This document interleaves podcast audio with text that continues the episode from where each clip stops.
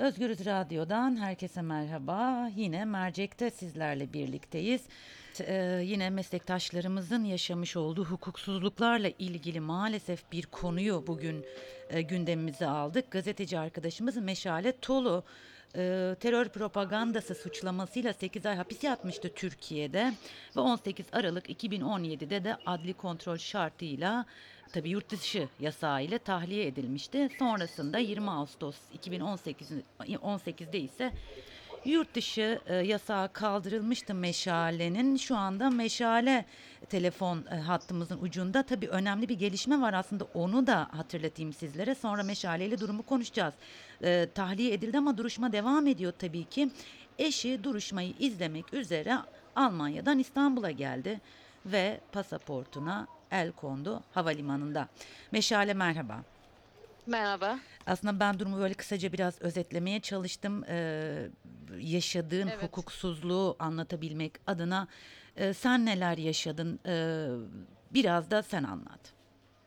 Evet Zübeyde bildiğiniz gibi sizin de takip ettiğiniz gibi aslında iki sene önce başlayan bize karşı bir hukuksuzluk zinciri vardı. Ee, Ben kendim Nisan ve eşim de Nisan 2017'de tutuklanmıştık. 8 ay ceza yattık. Oğlumuz da hatta benimle Bakırköy Kadın Kapalı Hapishanesi'nde kalmıştı. Ee, sonrasından tahliye oldum ve uzun bir süre Türkiye'de kalmak zorunda kaldım. Alman vatandaşıyım ve aslında ailem ve e, tüm tanıdıklarım burada olmasına rağmen Almanya'ya dönmem engellendi uzunca bir süre. E, çok ciddi mücadele verdim bunun için. E, kamuoyu yaratmaya çalıştım ve sonucunda e, yurt dışı yasağım önce benimki ardından da eşiminki kaldırıldı ve Almanya'ya döndük. Ama hali hazırda tabii ki hakkımızda yürütülen e, bir terör suçlamasıyla yürütülen bir e, do- dosyamız, bir davamız var. E, bu davamızda baştan beri aslında ifade ettiğim gibi e, takip etmek istediğimi hep her zaman söyledim.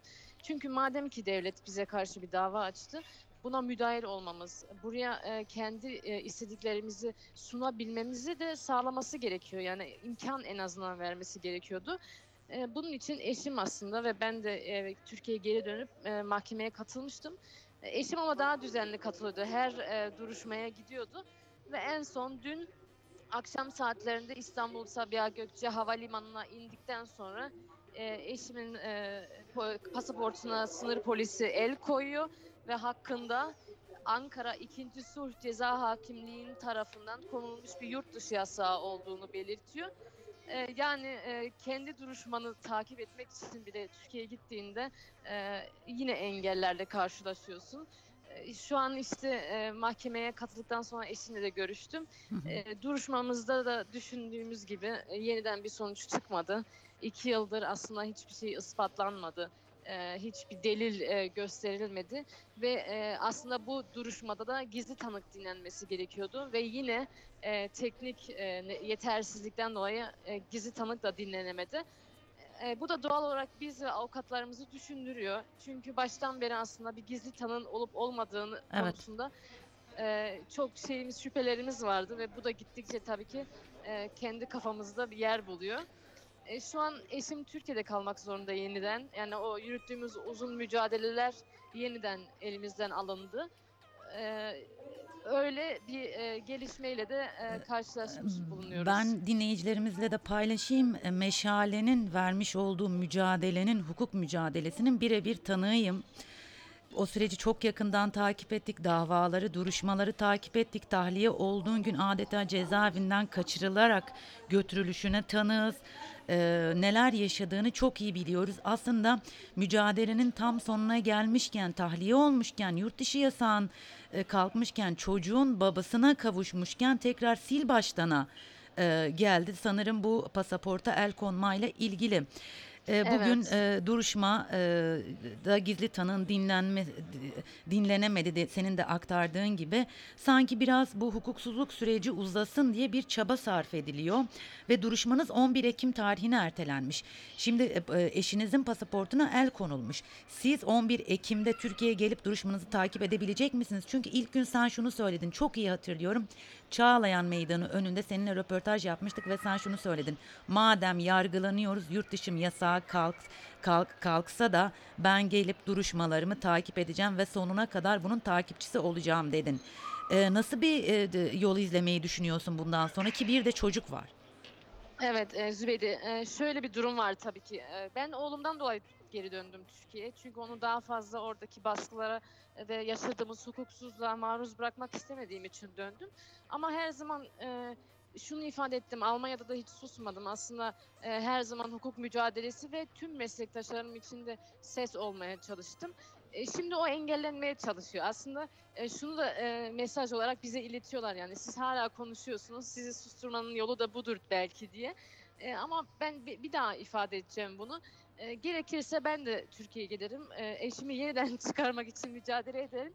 Ama bu hukuksuzluğa boyun eğmeyiz. E, çünkü bizim Türkiye'de çalışan, e, her gün o risklerin altında çalışan meslektaşlarımız var.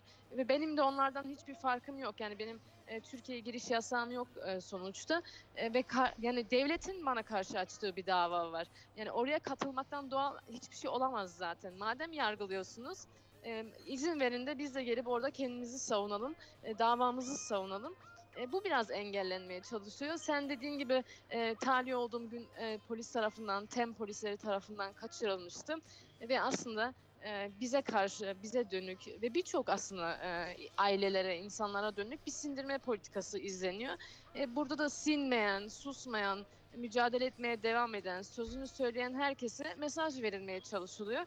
E, bu bugün belki benim e, şahsımda ve eşimin şahsında yapılıyor ama biz biliyoruz ki işte birçok e, önemli gazeteci, araştırma gazetecinin aileleri de Türkiye'de e, tutuklu kalıyor. Yani aslında onlara karşı bir dava yürütülmese de e, aileleriyle sınanıyor insanlar. Suçun şahsiliği ilkesi yok sayılıyor. Ya aslında böyle bir hınç alma meselesi var. Hı. Yani e, kime karşı öfkelendilerse e, onun ailesinden çıkarmaya çalışıyorlar ya da onun ailesine daha fazla ızdırap çektirmeye çalışıyorlar. E, bu hukuksuzluk e, zaten hiçbir hukuk sisteminde yoktur. E, bu çok keyfi bir politikadır. E, devletin e, insanlara şahsi olarak beslediği bir kindir. E, bunu teşhir etmeye tabii ki devam edeceğim. Eşim bugün Türkiye'de yine büyük bir risk altında. Ama ne Suat ne de ben e, bu konuda hiçbir zaman geri adım atmadık. E, çünkü biz geri adım atarsak, herkes geri adım atarsa bu düzen böyle gidecek. E, ve demokrati, e, demokrasimiz için e, ilk başta e, basın özgürlüğümüzü korumamız gerekiyor. Bu konuda da tabii ki mücadele etmeye devam edeceğiz. Peki son olarak e, e, gerçi çok zor zor bir soru bunu sorarken zorlanıyorum. Çocuğun e, e, babasının e, şu anda Türkiye'den gelemeyeceğini biliyor mu? Nasıl? O nasıl etkilenecek? Onun için e, kaygılanıyor musun? Çünkü sonuçta bir çocuk babasını göremeyecek ve bunu anlayabilecek yaşta değil ki çok şeyler yaşadı. Evet aynen öyle. Oğlum zaten en son babasını dün e, uğurladığında e, baba niye gidiyor demişti ve ne zaman gelecek diye sormuştu. Şimdi sıkıntı şu tabii ki 4 yaşında şu an oğlum 2 yaşında ce- cezaevini gördü Mazgal'la tanıştı. Ama oğluma e, onu anlatamam yani nasıl anlatabilirsiniz ki bir çocuğa pasaportun elinden alındığını ya da babasının yeniden bir ülkede hapsi olduğunu anlatamazsınız. E, muhtemelen süreç uzadıkça oğlum yine hissedecek, yine e, eski korkularıyla yüzleşecektir. Ben tabii ki elimden geldiğince ona bunu hissettirmemeye çalışacağım. Ama maalesef ki e, birçok çocuğumuz bu hukuksuzluk altında eziliyor, psikolojileri bozuluyor. E, ve çoğu zaman da çocuklar asıl acıyı çekiyor. O yüzden maalesef üzgünüm bu konuda. Ee, Meşale tekrar edeyim direnişinin yaşadıklarının tanığıyız. Bu süreçte yine yanında olacağız. Vermiş olduğun hukuk mücadelesini kazanacağına e, inanıyorum ve çocuğun da e, umut ediyorum, diliyorum ki en kısa sürede babasına kavuşur. Sağ ol, teşekkür ederim. Ben teşekkür ederim. Çok çok teşekkürler. Evet Özgürüz dinleyicileri e, Meşale Tolu gazeteci Meşale Tolu konuğumuzdu. E, Programın başında da söyledim. 8 ay cezaevinde kalmıştı Meşale terör propagandası yapmak suçlamasıyla 18 Aralık 2017'de adli kontrol şartıyla tahliye oldu. Yurt dışı yasağı kondu. Alman vatandaşı Meşale bunun da altını çizmekte yarar var. 20 Ağustos 2018'de de e, e, kaldırıldı yasağı ve Almanya'ya geldi. Çocuğum için geldi bir, e, geldim dedi biraz önce. Çünkü oradaki hukuksuzluğa, adaletsizliğe maruz kalsın istemedim ki çocuğu kendisiyle birlikte Bakırköy cezaevinde kalmıştı meşale tutuklu olduğu süreçte. e, haklarında devam eden davanın duruşması görülüyordu. Bugün eşi davayı takip etmek üzere İstanbul'a gitti ve havaalanında pasaportuna el konduğunu e, öğrendi. Meşale ile konuştuk bu durumu ve şunu söyledi. Mücadele etmekten, e, hukuki mücadele vermekten ve yaşadığımız hukuksuzluğu dile getirmekten asla vazgeçmeyeceğiz. E, bizi susturamadıkları için aslında mesaj veriyorlar. Siz susmuyor musunuz? Biz de karşınıza bu şekilde çıkarız diyorlar dedi. Ama biz pes etmeyeceğiz ve mücadeleyi sürdüreceğiz. E, gelip davalarımı takip etmek benim hukuki hakkım dedi Meşale. Özgür dinleyicileri mercek programında sizlerleydik. Başka bir mercekte görüşmek üzere. Şimdilik hoşçakalın.